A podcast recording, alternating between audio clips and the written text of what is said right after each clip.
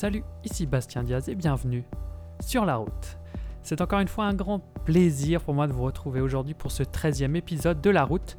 Déjà 13, ça avance à une vitesse incroyable. Et pour les nombreuses personnes qui rejoignent la route, j'ai créé le podcast pour comprendre tout ce que l'on ne voit pas dans la course à pied. Entre 9 et 11 millions de personnes courent au moins une fois par semaine en France, et pour autant je suis persuadé que peu d'entre eux connaissent les histoires, records ou exploits de ce sport, et moi le premier. Alors avec la route, j'ai commencé par me remémorer ces exploits à travers des histoires, et depuis quelques semaines maintenant, on a commencé les interviews et ça a l'air de vous plaire énormément. Et justement, si vous ne voulez rien louper des prochains épisodes, n'oubliez pas de vous abonner et de noter la route si ça vous plaît. C'est très rapide et ça permet au podcast de remonter dans les charts, et grâce à ce petit geste, de nouvelles personnes peuvent découvrir la route, donc un grand merci. Et au menu de l'épisode d'aujourd'hui, on va parler coaching du plan d'entraînement que ton pote qui a fait de l'athlète un mois t'a filé au coach personnel pour les athlètes de haut niveau, on est tous coachés. Et c'est indispensable. Sans coach, sans plan, sans rigueur et sans suivi, pas de performance quelle qu'elle soit. Et pour parler de ce sujet, je rêvais d'interviewer Renan Longuèvre. C'est un des noms que j'avais posé sur ma liste avant de lancer les interviews sur la route, donc je suis ravi de vous proposer cet épisode d'aujourd'hui. Perso, j'ai connu Renaud Longuèvre étant plus petit et notamment lorsqu'il était consultant attelé chez Canal. Renault a ce don à la télé de rendre compréhensible et d'expliquer simplement toutes les disciplines d'athlé, et moi, ça me fascine. Mais avant ça, Renault a été le coach de toute une carrière, celle de Ladji Doucouré notamment, et ça a donné ça. Finale du 110 mètres Johnson au 4, Doucouré au 5, Terence Strameux le couloir numéro 6. Il n'y a pas eu de faux départ, effectivement, c'est Allen Johnson qui a pris le meilleur départ, l'américain, Ladji Doucouré qui revient maintenant. Ladji Doucouré en tour de l'américain, il va gagner Ladji Doucouré, il va être champion du monde. Yeah Ladji Doucouré, champion du monde du 110 mètres haies C'est fait devant Liu Xiong, 13-07. Ladji ou Liu Xiong, je Ladji pour un centième, voire au millième. Oui. Et ouais, et ouais, enfin la médaille d'or, la médaille d'or pour Doucouré, Ladji Doucouré. 13-07. Il Voilà. est champion du monde. Champion du- Renault a été coach de Ladji Doucouré, champion du monde du 110 mètres haies entre autres, mais aussi d'Héloïse Le Sueur, multiple championne d'Europe de saut en longueur et de nombreux autres athlètes français et internationaux. Renault a aussi été manager des équipes de France d'athlètes et il est maintenant responsable du sport de haut niveau à la Fédé d'athlètes, mais cette fois-ci d'Israël, où il a pour mission de faire briller ce pays au JO de Tokyo en 2021. On va passer presque une heure avec Renault à parler d'athlètes bien sûr, mais aussi de son amour pour le sport, qu'importe la discipline. On va, bien entendu, aussi parler de cette course de Ladji et de comment il se sentait avant le coup du starter. Et petit spoiler, la réponse est plus qu'étonnante. Et bien sûr, et c'est toujours intéressé que je le fais, on va voir avec Renaud quel est son conseil de coach hyper utile, qu'on soit athlète de haut niveau ou sportif lambda. Découvrez tout ça dans le 13e épisode de La Route, Renaud Longuèvre, secret coach. Donc Renaud, merci beaucoup euh, d'avoir accepté euh, l'invitation sur la route. Pour moi, comme je te le disais en message, euh, c'est un grand plaisir, un grand honneur parce que je t'ai connu quand j'étais plus petit, notamment en étant quand tu étais consultant sur Canal. Et, en fait, en préparant l'interview euh, et, la, et la discussion, euh, j'aime bien en fait lier des différents univers et notamment celui des mangas avec celui de la, du, du sport. Et il y y y a un manga que je lisais ce week-end où, en fait, l'entraînement fait le, la, la personne. Et est-ce que nous, euh, communs des mortels qui ne sommes pas euh, sportifs de, de haut niveau, on se rend compte du boulot qu'il y a derrière un athlète de haut niveau? Ah, c'est une question qui est difficile. Est-ce que, euh, euh, est-ce que les, les, les, les pratiquants, euh, ce qu'on appelle les, la, la pratique de masse, se rendent compte Ouais. du, du, du travail qui est derrière le, le, le- l'expert? C'est ça, ça la question? Ouais, c'est ça, exactement. Bah, je pense que ils, ils- ils sont plus, enfin, le, le- le pratiquant de masse en général est plus dans l'admiration. Euh, je, je me mets dedans, hein, je me mets dedans. hein. Il y a, il y a, il y a, il y a deux jours là, euh, il y avait le, le championnat du monde de semi-marathon. Et euh, moi, je suis pas allé en, Pologne.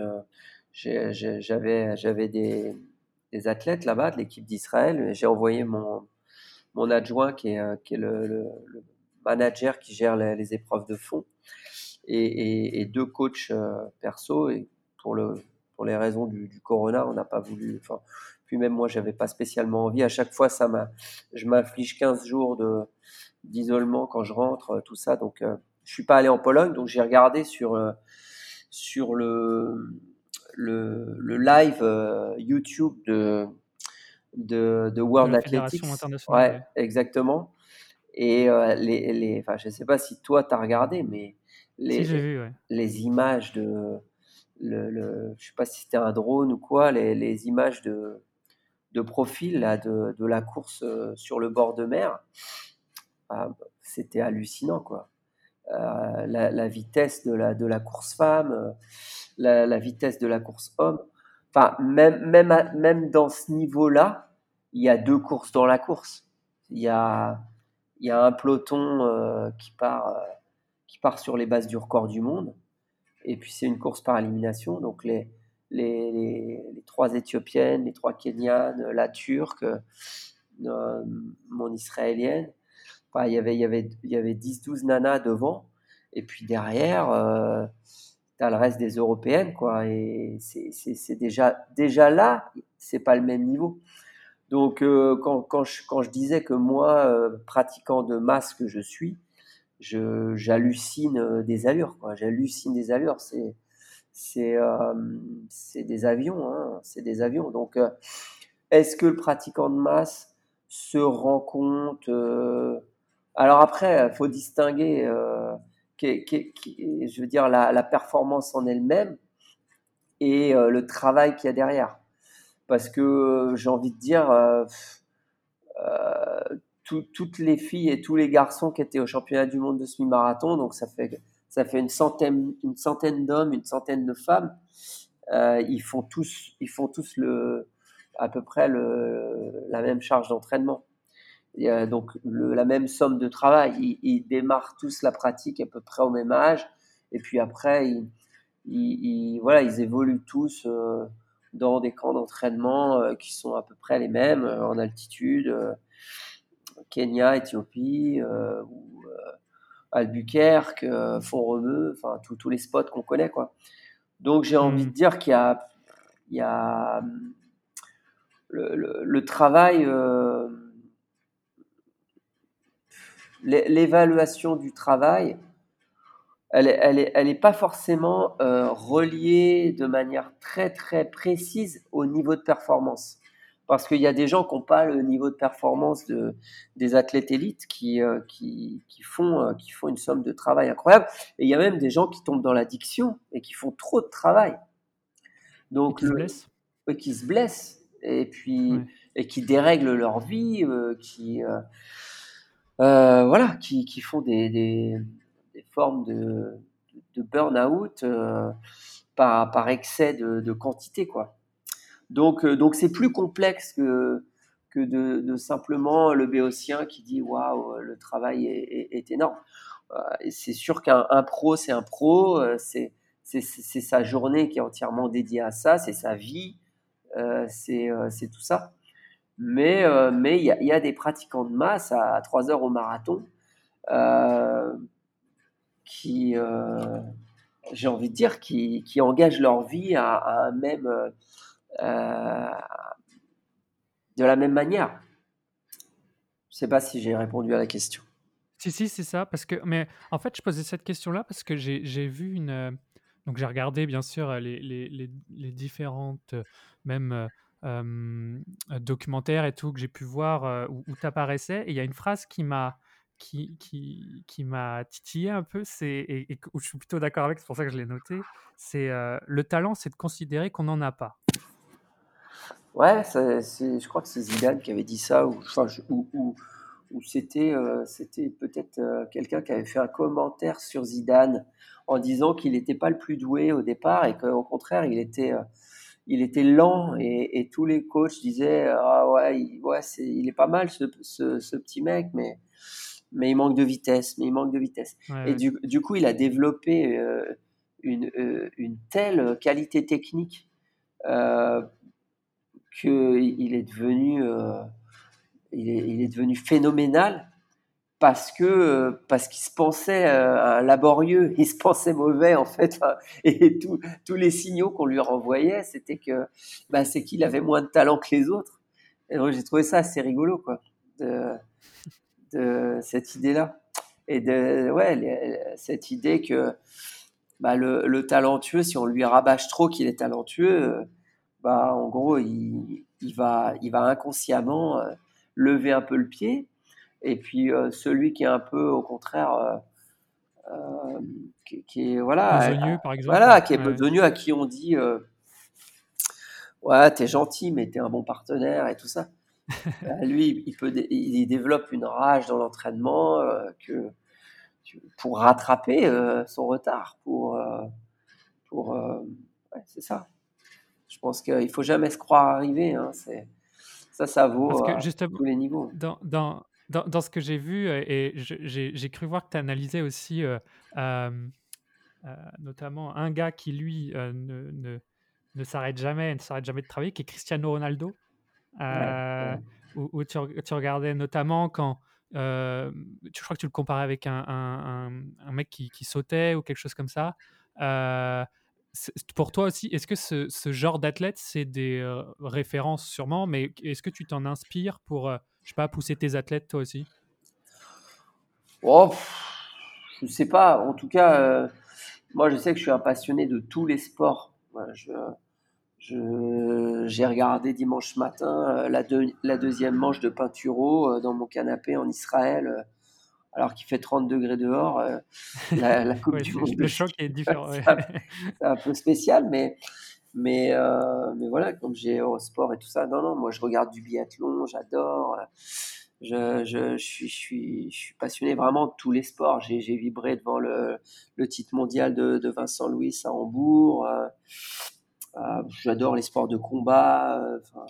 Ouais, j'étais. C'est quoi que t'aimes là-dedans, dans tous les sports? C'est quoi qui te fait Je sais pas. Je, je sais que ça m'a pris tout, tout jeune, tout gamin et que c'est pas du tout, euh, c'était pas du tout le trip euh, familial. Parce que mon père était plutôt sport loisir, euh, faire du, à faire du judo, mais passer les katas, pas trop aller en compète, du canoë-kayak, ok, mais pour descendre les rivières, mais pas forcément pour se confronter à un chrono. Donc, par contre, moi, c'est vrai que dès l'âge de 7-8 ans, je, j'étais scotché devant Stade 2, je, je mangeais les résultats du, du, lundi matin dans le journal Ouest France, que, que j'essayais d'avoir le premier euh, quand il arrivait dans la boîte aux lettres. Je, je, peux pas, peux pas te dire, mais j'ai toujours été euh, euh très euh, attiré par la, compétition, les chronos, les classements. Je, je, je peux pas savoir d'où ça vient. Je, j'ai juste le souvenir que ça m'a pris très tôt. Et le, et le désir de, Enfin, toi, étant donné que tu étais petit euh, et que tu aimais le sport, je suppose que tu en as pratiqué aussi quand tu étais plus petit. Ouais, euh, ouais, beaucoup. Est-ce est que, euh, est que le désir de, de coacher est arrivé vite aussi Ou alors, c'est, je sais pas, c'est, c'est, un hasard qui, qui est arrivé pour que, que tu C'est arrivé vite avec, avec l'aide de, de, de, mon entraîneur d'athlétisme. C'est-à-dire que il, euh, c'est bon, moi j'étais un athlète hein, cadet, junior, je m'entraînais, tout ça. Et puis euh, très vite, il m'a, il m'a dit, bah viens m'aider à encadrer l'école d'athlétisme. Euh, je t'ai vu parler à, à, des plus jeunes qui débutaient la perche. T'as toujours le bon conseil, trucs comme ça. Donc là, par contre, c'est vraiment une, l'intervention d'une personne qui, qui m'a renvoyé à moi-même une image comme quoi comme quoi j'avais j'avais de la pertinence en fait dans dans, dans, la relation pédagogique. Et qui très vite m'a dit mais ouais c'est c'est bien tu enfin tu es pédagogue as, tu, tu sais bien mener un groupe de gamins tu sais truc. À 17 ans quoi. À 17 ans j'ai commencé à, à aller mercredi après-midi lui filer un coup de main lui prenait la longueur moi je prenais la hauteur alors que moi j'étais qu'un cadet euh, qui faisait de la perche. Donc, euh, mmh. donc là, oui, oui, je le dois, je, le dois pas mal ça Alain Donias, qui était, qui était cadre technique et qui était mon entraîneur de, de saut à la perche à Rennes, et qui, euh, qui très vite m'a, m'a, donné confiance en fait en, me disant que, que, que, j'avais des qualités pour transmettre. Et après, évidemment. Et donc, ça a été là le déclic, quoi, c'est ça? Ah, je pense, je pense, ouais. Je pense sincèrement. Et après, bon, après, j'ai fait de la pratique pour moi, je fais de la perche, mais euh, assez vite, euh, je me suis dit, bon, je ne ferai jamais les JO, je ferai jamais championnat du monde, je vais être plus utile pour, pour ma passion, à transmettre à d'autres gamins. Et puis voilà, j'ai commencé comme ça en banlieue parisienne. Ça m'aidait aussi à payer euh, le loyer de mon appartement. Et, et, euh, et après, les, les, les, bons résultats avec les minimes que, que, que j'entraînais euh, à Porte de, de Montreuil m'ont donné envie, enfin m'ont donné confiance. Là encore, je pense que ce qui est déterminant, c'est euh, la manière de, se percevoir compétent. Donc, euh, pour moi, ça a marché assez vite. Et euh, donc, j'avais une question par rapport à ça, mais tu as un peu répondu. Et, mais je connais pas le, le, milieu de l'athlétisme à ce niveau-là. C'est-à-dire, est-ce est, est que dans le milieu de l'athlète, est-ce que les coachs sont souvent des anciens athlètes ou pas du tout ah, il y a tout, il y a de tout, euh, mais, euh, mais ça, c'est un, un, vrai débat. Hein. Maurice Souvion disait, euh, qui a, été un de mes entraîneurs, le dernier d'ailleurs, il disait pour être un grand entraîneur, il faut avoir été un, un athlète raté. Pour, enfin, lui, lui il estimait que pour, pour vraiment être entraîneur, fallait, fallait, fallait être capable d'endurer et, en faire un sacerdoce. Et, et, pour ça, il fallait avoir euh, une frustration quelque part, euh, comme un, truc pas abouti en tant qu'athlète. Et, et après, c'est assez amusant. Enfin, c'est vrai que Wenger et Mourinho n'étaient pas les meilleurs footballeurs de leur génération. C'est plutôt des footballeurs qui étaient en deuxième division ou, Ouais, et encore, ils ont joué en euh, deuxième division. Parce que si tu tires le trait, il y a un mec comme Bielsa, par exemple, qui, qui lui n'a jamais joué au foot presque. Ah, il n'a jamais joué au euh, foot, Bielsa Presque pas, non, presque pas. Alors que c'est sûr que bon, Maradona, Platini ou Pelé, euh, Sergei Bubka, c'est pas un entraîneur. Euh, Carl Lewis, bon là, il coach avec l'université d'Houston, mais bon, ici et mis là. Enfin, je pense que c'est plus les, les, coachs universitaires sont plus des recruteurs, donc c'est sûr que ça attire beaucoup de jeunes euh, d'avoir Carl Lewis dans le staff. Je ne sais pas si réellement il, il, a, il a ça dans le sang, je ne sais pas. Après, euh, est-ce que Bolt sera un grand coach? Est-ce que est-ce qu'il en aura envie? Euh, hmm. ils, ont trop gagné ces gens-là. je sais pas. je sais pas. Je... Ah, tu penses qu'après, tu n'as plus envie, tu as, plus cette bah, qui, te, qui, te, fait emmener les athlètes? ce, ça, euh, Si tu veux, euh, là, j'essaie d'illustrer les propos de Maurice Souvion. Moi, moi je pense que un, un, un, grand, un grand athlète, il n'y a rien qui, peut, qui est interdit. Je veux dire, euh, tu ne peux pas non plus dire, ah, non, non, un, très grand champion qui a trop gagné, n'est pas assez frustré, ne pourra jamais être un grand entraîneur. Et puis un jour arrive Zinedine Zidane avec le Real Madrid. Oui, bien sûr. c'est clair. Mais pourtant, avant qu'il arrive, tout le monde pensait que ça allait être euh, euh, n'importe quoi. Ah euh, et, parce que tout le monde disait, euh, il sait pas parler et tout ça, il parle jamais. il y a un journaliste qui, avait dit à ces, à ces, à, ces remarques-là, justement, en disant Zidane, oui, il ne parle pas, mais il ne parle surtout pas à toi. Et en fait, il parle à ses, à, aux joueurs. Ah oui. Et, en fait, c'est un énorme coach. Ah bah ouais. Non, non, mais voilà, c'est une, une, question de, de, de, confiance à établir avec les athlètes. Ouais, donc c'est ça le plus important en fait avec un, un athlète finalement, c'est cette confiance. Ah, Encore plus peut-être dans, dans un sport individuel, je sais pas. Non, non, je pense pas. Je pense que les sports co, c'est encore plus complexe. Enfin, moi, j'ai un peu goûté euh, par le, biais de la préparation physique avec le stade français et, et en, faisant de la préparation individuelle à des joueurs de football. Euh, j'ai un peu côtoyé les, le, monde des sports collectifs. sincèrement, pro, c'est complexe. Hein, c'est très complexe. Moi, je dis chapeau. Hein, tous les... les dynamiques de groupe et tout ça qui sont difficiles à. Oui, voilà, voilà, parce que faut mettre au diapason, tu vois, 24 caractères. Enfin, faut gérer les remplaçants, les titulaires, des, des, problématiques de blessures, animer un staff. Enfin, c'est. Bah, animer un staff, on le fait nous aussi, mais bon, eux en plus, ils, jouent tous les week-ends. Enfin bon, ça, ça, ça peut être, ça peut être plus simple aussi, quoi. Parce que mmh. Nous, quand on, est souvent très très loin de l'objectif, euh, bon, il faut, on, a, on a, on a, on a plusieurs profils dans les sports individuels. On a, on a les athlètes qui, euh, qui, qui, qui, adorent être loin des compétitions et, euh, et qui sont, qui sont très très bons dans ces périodes-là parce qu'il n'y a pas le stress de la compète euh, et donc ils, vont faire, ils vont se lâcher, ils vont se détendre, ils vont s'engager à fond, ils vont aimer l'entraînement. Puis euh, il y a ceux au contraire qui euh, que ça va démotiver d'être très loin de l'objectif et qui qui vont se réveiller un petit peu trop tard au bout des entraîneurs et, et qui vont somnoler tout l'hiver. On, on, est souvent dans des des problématiques un peu comme ça dans les sports de cycle olympique.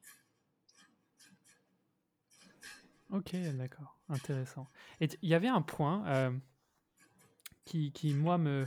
Enfin, c'est vraiment une des questions que j'avais concernant le l'entraînement et l'entraîneur, euh, parce que j'ai vu dans plusieurs reportages, c'est l'innovation. Est-ce que toi, tu essayes d'innover avec tes athlètes en créant des nouvelles choses, je sais pas, des nouvelles techniques d'entraînement, des nouvelles techniques de récupération Et comment est-ce que tu trouves ces, ces, ces, ces éléments-là? Je veux dire, est-ce que tu es coach de la même manière il y a, il y a 10 ans qu'aujourd'hui, en gros? Ah non, non, non, non, non, non, bien sûr. Euh, des fois à tort, parce qu'on on oublie. Euh, moi, moi j'aime bien des fois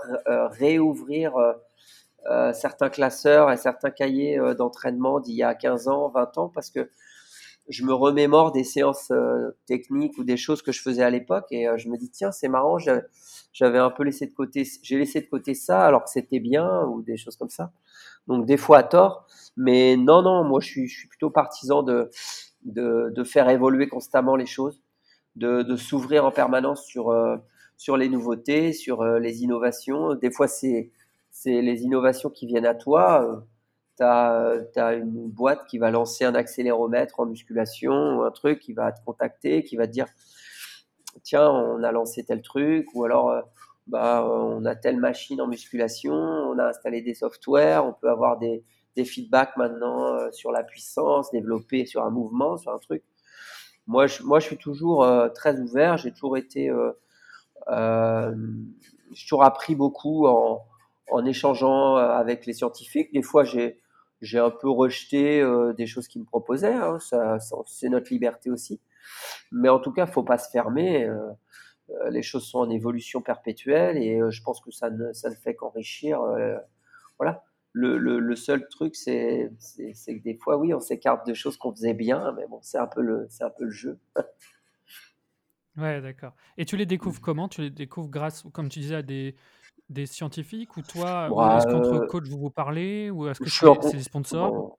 Déjà à l'INSEP, j'étais en contact permanent avec le laboratoire de, d'analyse biomécanique. Euh, voilà, ici en Israël, euh, puis aussi euh, on avait mis en place une convention avec l'Institut de recherche biomédicale des armées, des choses comme ça. Donc moi j'ai toujours été quelqu'un qui appréciait le, les échanges et l'ouverture avec, le, avec les, ce qu'on va appeler les scientifiques hum, et avec les médecins aussi. Euh, et après, aujourd'hui, bah, c'est vrai qu'il y, y, a Internet maintenant. Donc, euh, Internet, euh, Internet vient à nous et nous amène, dès, dès qu'on est un peu connecté sur des, sur des réseaux sociaux, voilà, sur des. des on, on, voit. On, voit ce qui se passe partout dans le monde, sur tous les stades, sur tous les. Et, et aujourd'hui, les, les, gens ne cachent plus, ne masquent plus. Donc, voilà, quand euh, quand il y a des nouveautés qui sortent dans l'entraînement ou autre, elles sortent très très vite en vidéo, en truc. Euh, et voilà. Toi, tu, tu filmes beaucoup, non euh, Tout est, enfin, quand les séances et parce que j'ai vu ça sur, notamment l'intérieur sport sur la Couvré. où tu filmais, tu analysais tout et ensuite tu disais bon bah demain ça va être, je sais plus, je crois que c'est 50 départs. c'est la, la, vidéo te sert à ça? Bah, la vidéo, elle te permet de comparer, de, de, de, de, comparer, euh, elle permet à l'athlète de comparer ce qu'il croit faire avec ce qu'il fait réellement. Euh, Parce que tu penses bien faire et ouais, c'est ça. D'accord, je vois le. Euh, c'est ça le premier avantage de la vidéo, c'est de, de, pouvoir permettre à l'athlète de comparer ce qu'il croit faire avec ce qu'il fait en réalité. Et, euh, et après, au-delà de ça, bon, c'est moi, il y a des fois hein, sur des gestes techniques, ça va trop vite pour mon œil. Euh, Bah oui, quand l'athlète va très très vite, euh, tu lui, tu lui demandes de faire un double ciseau en son longueur. Moi, j'ai besoin de la vidéo pour, euh, pour être certain de ne pas lui dire de bêtises voir ce qu'il a fait avec ses genoux, avec ses bras, avec ses mains. Hum, voilà, voir ce qui se passe au sol, sur les, phases de contact au sol, voir, voir toutes les. Ouais, tout le, toute la biomécanique.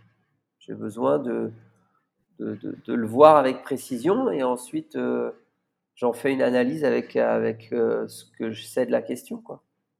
Mmh. D'accord, très bien. Ce que je pense savoir de la question.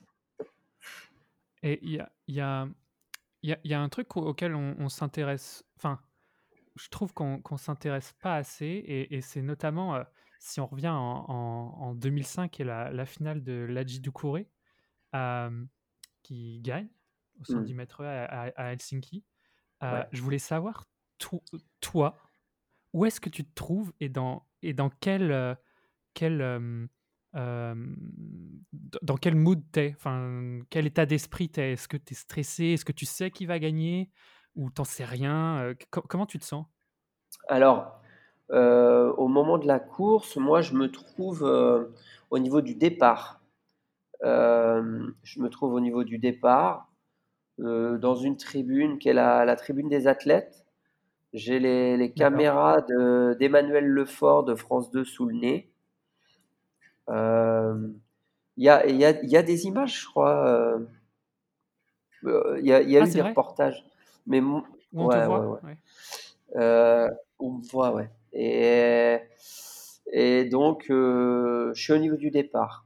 Et bon, moi, je ne sais pas s'il va gagner. Je sais juste que jusqu'à jusqu'à se mettre dans les starts, tout, tout, a été fait très bien. Moi, je me sens stressé, évidemment. Euh, j'ai 34 ans. Je, je, je, fais l'effort de bah de, de, de, pas montrer mon stress, parce qu'il y a des médias, il y a d'autres coachs, il y a tout ça. Euh, il n'y a, pas, a aucun intérêt. Euh, voilà, c'est le stress, c'est intime, donc l'extérioriser va pas va pas changer rien à la situation. Donc bon, tu es là. De toute façon, tu es, entraîneur. Quand l'athlète est rentré dans la chambre d'appel, tu es, un spectateur, tu n'es plus un entraîneur. C'est ça qui est intéressant, je trouve, de, vivre à travers l'athlète, en fait. Enfin, de, se dire, tu peux plus rien gérer, en fait, finalement, à ce moment-là. Non, tu peux plus rien gérer. Je me suis juste permis de, de, de, crier juste, juste avant qu'il, quand il s'est mis en short ou quoi que ce soit, juste qu'il entende euh, j'ai crié un truc genre go, go, go, juste, euh, juste avant, parce que j'aimais bien, j'avais entendu Jean-Claude Perrin crier ça dans le bus une fois, euh, et tout le monde avait rigolé, parce qu'il faisait le coach américain, Jean-Claude, et, et, et, ça, ça, avait, ça avait fait dresser le poil à tout le monde, et du, coup, des fois, des fois, je criais ça à la G comme ça, un peu à la, à la manière d'un coach américain. Et, bon, bah, c'était une manière de dire, bah, allez, euh, je suis avec toi, quoi. Euh, vas-y, mec, tu vois. Euh, ça, ça, change strictement rien à la course. Mais bon, ça fait partie du délire, tu sais, de, de, dans lequel se met un, athlète jeune et un coach jeune. Je pense qu'aujourd'hui, je sais pas, je le ferai peut-être encore, je sais pas. Mais, mais c'est ça. Je pense que toute façon, je savais qu'il entendait parce que ils, ont les sens tellement aiguisés. C'est les mmh. champions au, moment d'un départ comme ça et tout. Quand tu as une voix familière qui, qui, sort de la tribune, tu vois, à un moment où tout est calme et tout, tu, elle, tu, elle rentre dans tes tympans, c'est obligé. Donc euh, voilà, ça ça change rien, sa concentration, mais c'est juste parce que ce qui est dur pour, pour les athlètes dans, dans ces dans, dans, dans ces, encore plus en finale, c'est la solitude. Tu n'as plus de téléphone, tu, n'as plus de. Le, le, stress est, est, proportionnel à la solitude. C'est-à-dire que tu, tu n'es plus euh, en contact avec, le, avec personne d'autre.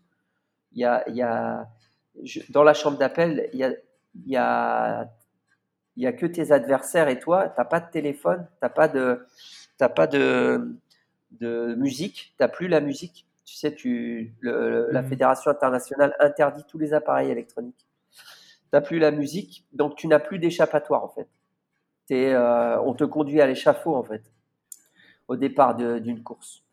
Euh, tous, les, tous, les, tous les champions qui en parlent, bah, sauf ceux qui voilà qui veulent pas l'avouer, mais je me souviens, j'avais fait parler Vico là-dessus c'est des moments de très grand stress parce que tu ne peux pas rater ton départ à ce niveau-là.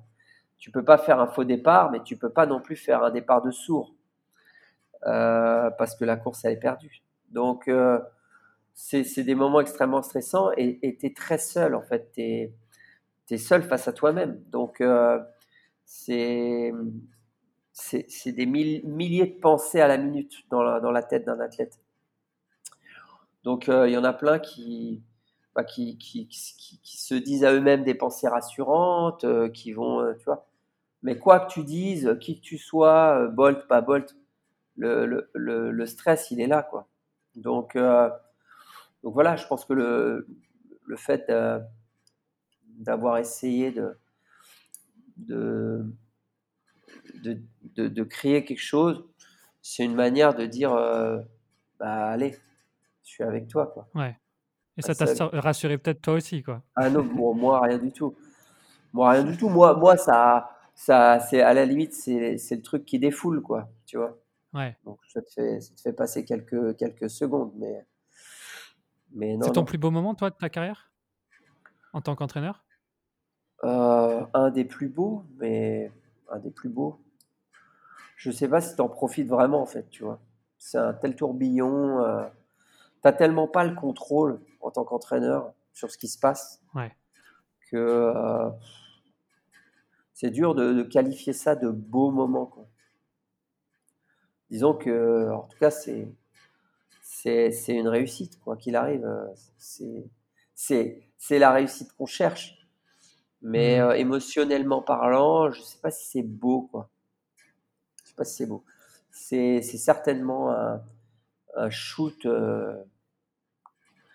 euh, plus fort que toutes les drogues au monde, mais euh, que je n'ai jamais essayé et je n'essayerai jamais. Mais, mais euh, je pense que c'est dans cet ordre-là. Bah, c'est marrant ce que tu dis quand même parce que finalement, tu, avec un coach et un athlète, vous travaillez pour ça, pour gagner, mais tu te dis pas quand, quand mmh. c'est fait, c'est pas finalement la, la, la meilleure sensation, quoi. Bah avec, euh, je te dis, avec le recul, euh, c'est pas le. Non, en plus c'était un championnat qui était pluvieux, euh, qui était froid. Ils avaient, il faisait entre 8 et, 12 degrés. C'était c'était une catastrophe sur le plan météorologique. Donc donc on était avec des, des doudounes le soir. On, on, on avait les doigts de pied glacés, les doigts non, c'était c'était pas des c'était c'était pas des moments euh, tu vois agréables et, et en plus j'avais une autre athlète qui avait qui avait des chances euh, qui avait vraiment une grande chance quoi qui, qui était qui a été deux fois championne d'Europe qui s'appelle euh, Linda Ferga Codadine et elle venait de battre elle avait battu son record au championnat de France là où Ladji avait couru en moins de 13 secondes mmh et tiens tu vois d'ailleurs ce, ce, ce jour-là est peut-être un, plus beau souvenir. Enfin, en termes de, chaleur, de beauté, il faisait 30 degrés. La course était limpide, elle était fluide, elle était belle. Et il y avait une liesse, une légèreté. Puis c'était le, le, je me souviens, les, gens étaient, les gens étaient chaleureux, étaient gentils. C'est fou, euh, c'est fou les, témoignages. le, le, moins de 13 secondes avait, avait beaucoup marqué les gens. Donc, euh, je me souviens de d'autres coachs qui disaient que ils avaient, qu'ils avaient jamais vu quelque chose d'aussi beau, que, enfin, que c'était. Alors que le championnat du monde, c'était dur, quoi. C'était dur, c'était vraiment. Euh, c'était plus un soulagement en fait. C'était plus un soulagement qu'autre chose. Et, euh, et puis il y avait ce, pour, pour, pour terminer avec Linda Ferga Codadine, elle s'était pété le tendon d'Achille euh, deux, deux, ou trois jours avant la course de la G. Donc elle, était elle avait été rapatriée sanitaire et elle était à la pitié salpêtrière. Elle s'était fait opérer euh, dans la nuit.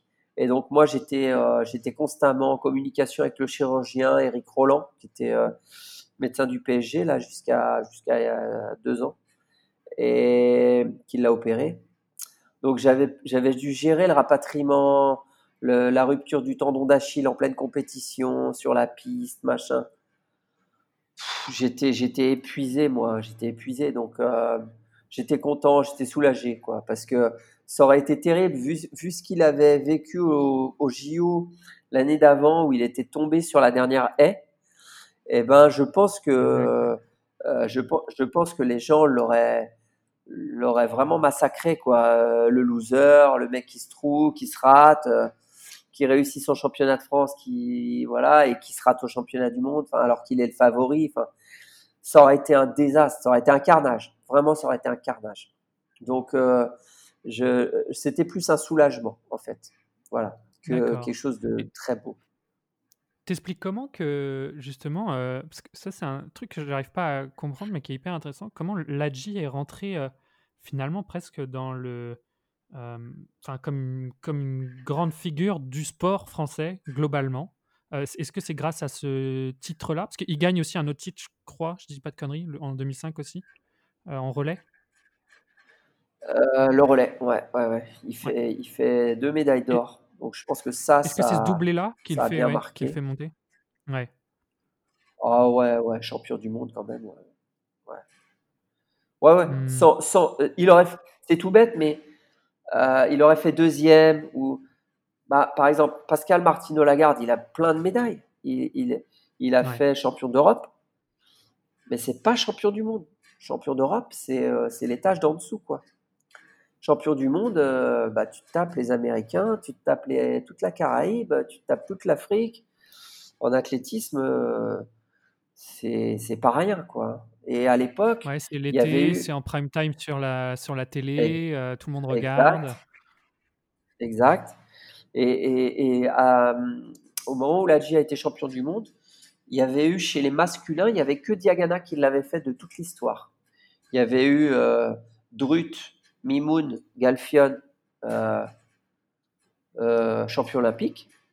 Mhm. Mais en champion du monde, comme les championnats du monde ont commencé en 83, ben c'était, c'était que le deuxième, en fait, depuis Stéphane, après Stéphane Diagana.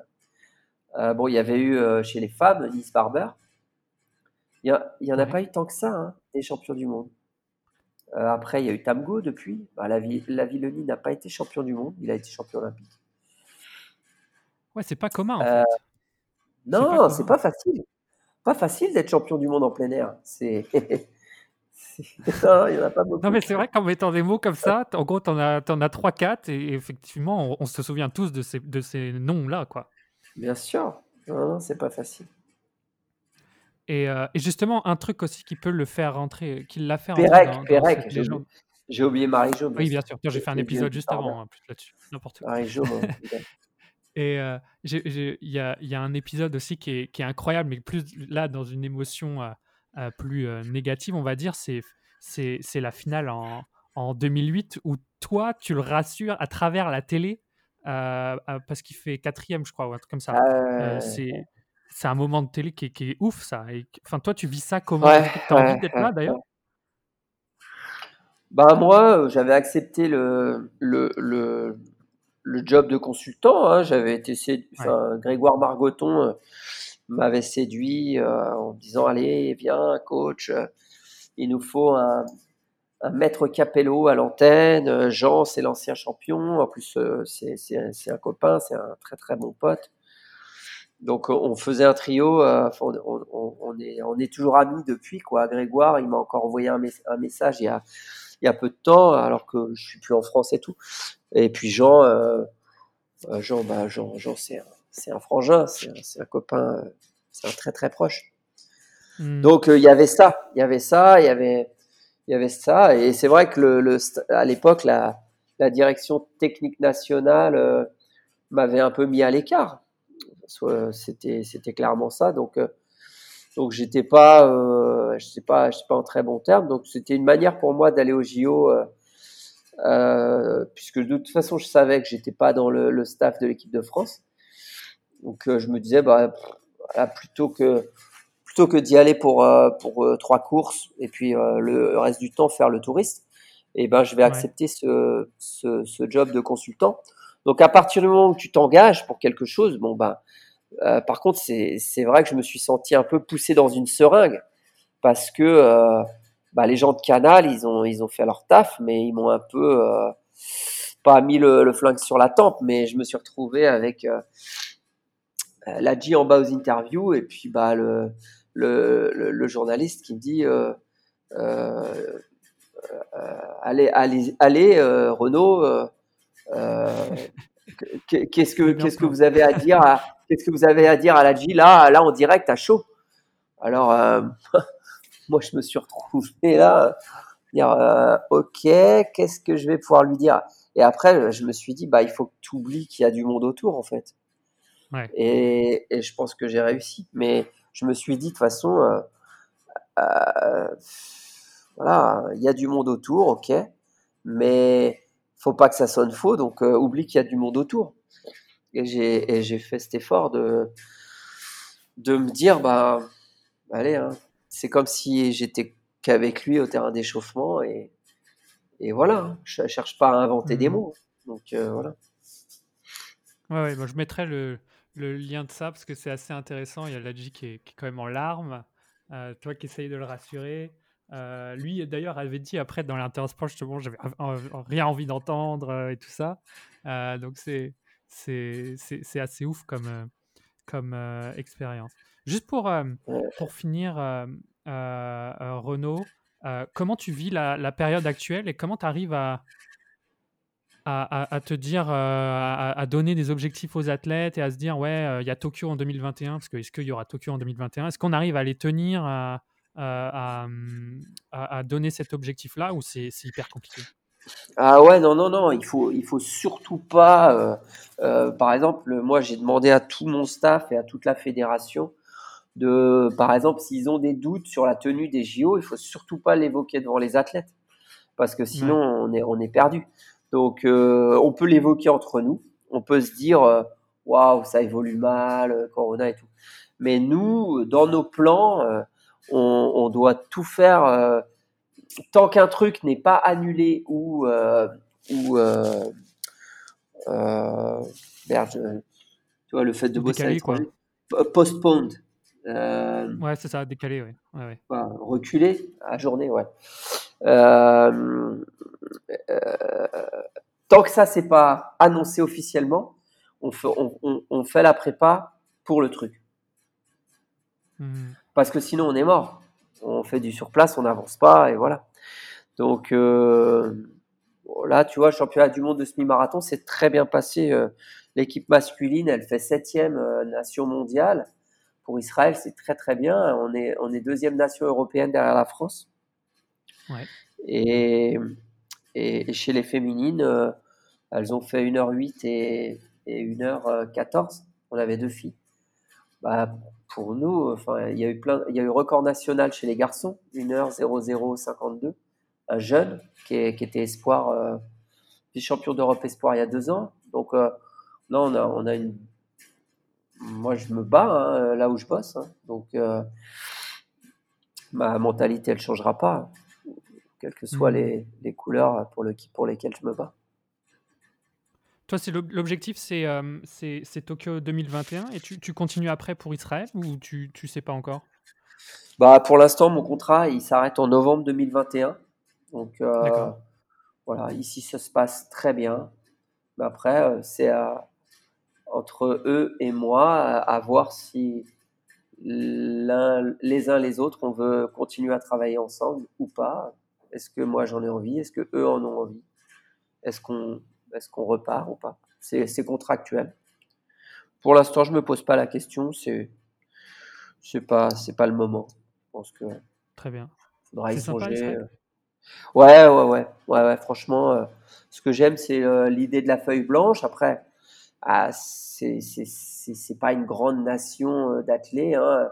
Il y a que 1400, il y a 3400 licenciés, dont 1400 qui font au moins trois compètes par an. Donc c'est euh, rien du tout. C'est même pas. Euh, Il n'y a que 3400 licenciés? Putain. Ouais, c'est un, un petit district. Donc euh, on fait des efforts, on essaie de développer énormément de choses avec le scolaire, avec tout ça. Mais on part de, de, très très loin. On a, on a, on a des athlètes quand même de haut niveau qui sont pas mal parce que au championnat d'Europe à Berlin, euh, j'avais 8 athlètes et 4 finalistes. 4 dans les 8. C'est pas mal en, qualité. 50% d'athlètes dans, dans, les finales, c'est bien. Parce qu'il y a, y, a, y a, pas mal d'athlètes euh, euh, qui sont.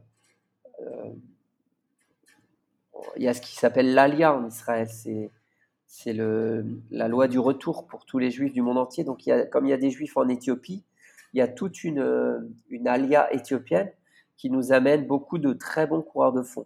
Alors, ils arrivent à 8, 9, 10 ans et ils démarrent la course à pied en Israël. Mais, euh, je pense que ils, ont, euh, l'amour de la course à pied, ils ont cette, capacité à croire qu'ils sont très forts là-dedans, puisque l'Éthiopie est une nation très forte là-dedans voilà, on a, on a une athlète aussi qui était ukrainienne et qui s'est mariée à un Israélien. On a une athlète euh, qui était kenyane et pareil, qui a épousé un Israélien. après, c'est, tous des gens qui, qui sont ici depuis quand même un bon bout de temps, qui sont acérés, qui vivent, qui parlent euh, la langue. Et voilà, c'est pas, c'est pas des athlètes qu'on achète euh, à Cuba ou à, en Jamaïque. voilà. Maintenant, c'est. Hmm. on n'a on a pas une politique comme le Bahreïn ou ces pays-là. Quoi. L'idée de, de, m'avoir fait venir, c'est de faire du développement. C'est de, ce que je fais, moi, c'est je coach les coachs. C'est-à-dire que j'essaye de développer euh, les épreuves techniques, les relais, les courses de haies, euh, euh, la longueur, voilà. Mais aussi, on, on, a un bon, un bon pôle course, course de fond et on s'appuie bien dessus, quoi. Parfait. Euh, Renaud, juste pour terminer, est-ce que tu as un conseil, toi, que tu donnes euh, à tous tes athlètes, mais qui, mais, mais qui marcherait pour, euh, pour tout le monde qui fait, qui fait ce sport-là, l'athlète Pour hmm. performer mieux Un seul conseil? Il y, en a, il y en a 10 000, mais. Le plaisir, peut-être je pourrais dire? Ouais, mais enfin, ça, ça tu vois, c'est des trucs, euh, c'est très vague.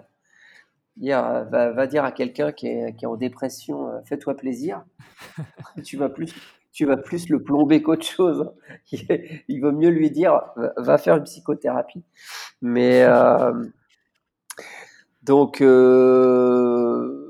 moi je pense que la clé, c'est de, c'est d'essayer de se connaître le mieux possible donc, euh, de,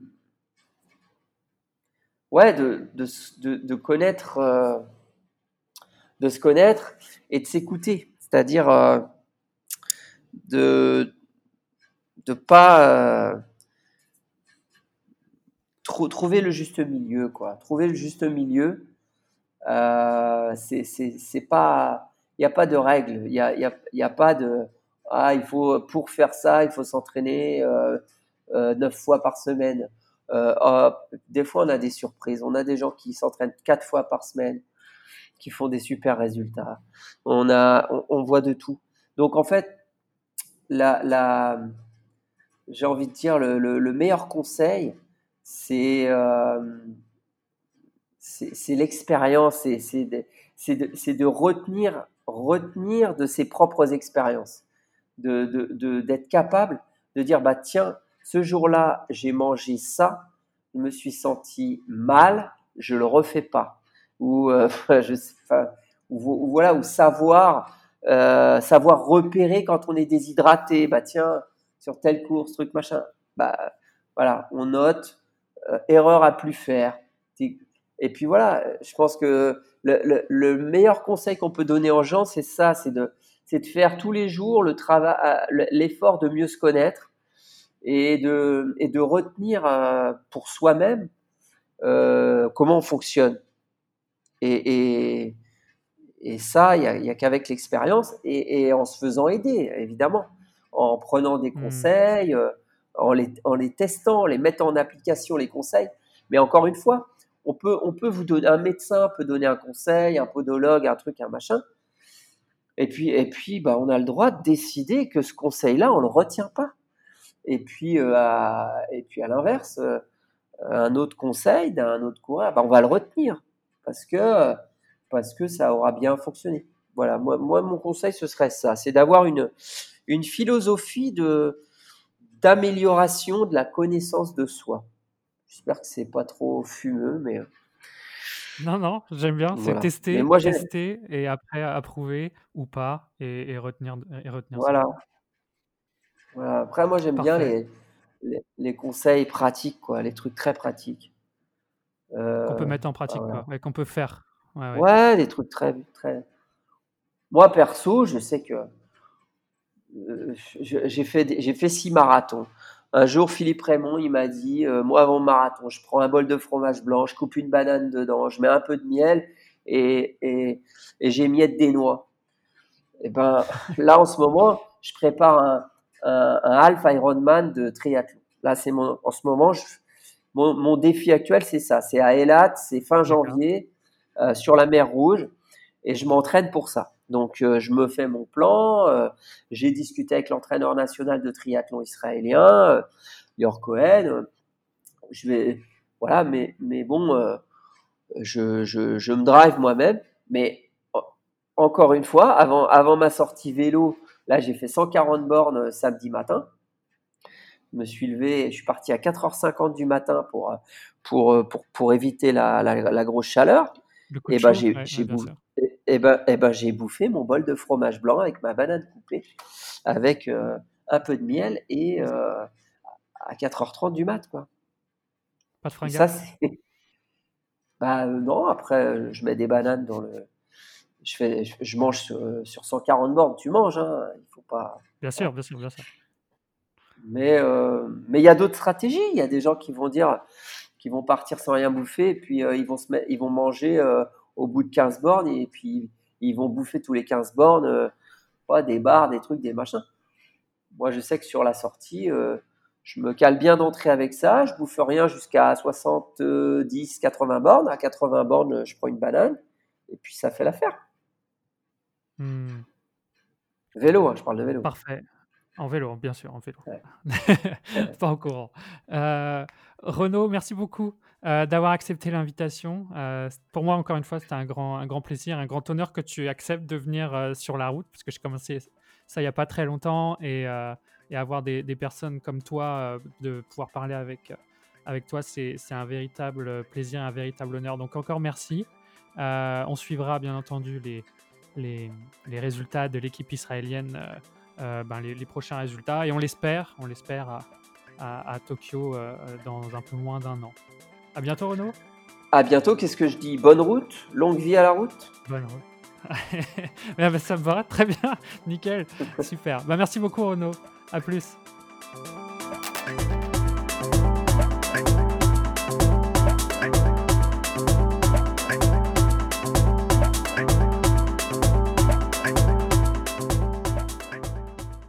Merci à tous d'avoir écouté ce 13e épisode de La Route. J'espère vraiment que vous avez aimé cette interview et que d'entendre ces personnes vous font kiffer. N'hésitez pas à me dire aussi qui vous aimeriez entendre sur le podcast. Ça me donne des idées et ça me permet souvent de connaître de nouvelles personnes ou de nouvelles initiatives dans le monde de la course à pied. Et ça, c'est un truc de ouf. Pour m'écrire et m'envoyer vos idées, vous pouvez le faire en me contactant sur Insta ou par mail, tout est dans la description. Rendez-vous dans deux semaines donc pour un nouvel épisode. D'ici là, prenez soin de vous, surtout vu le contexte, et bonne séance. Et n'oubliez pas, tout dépend de vous. Ciao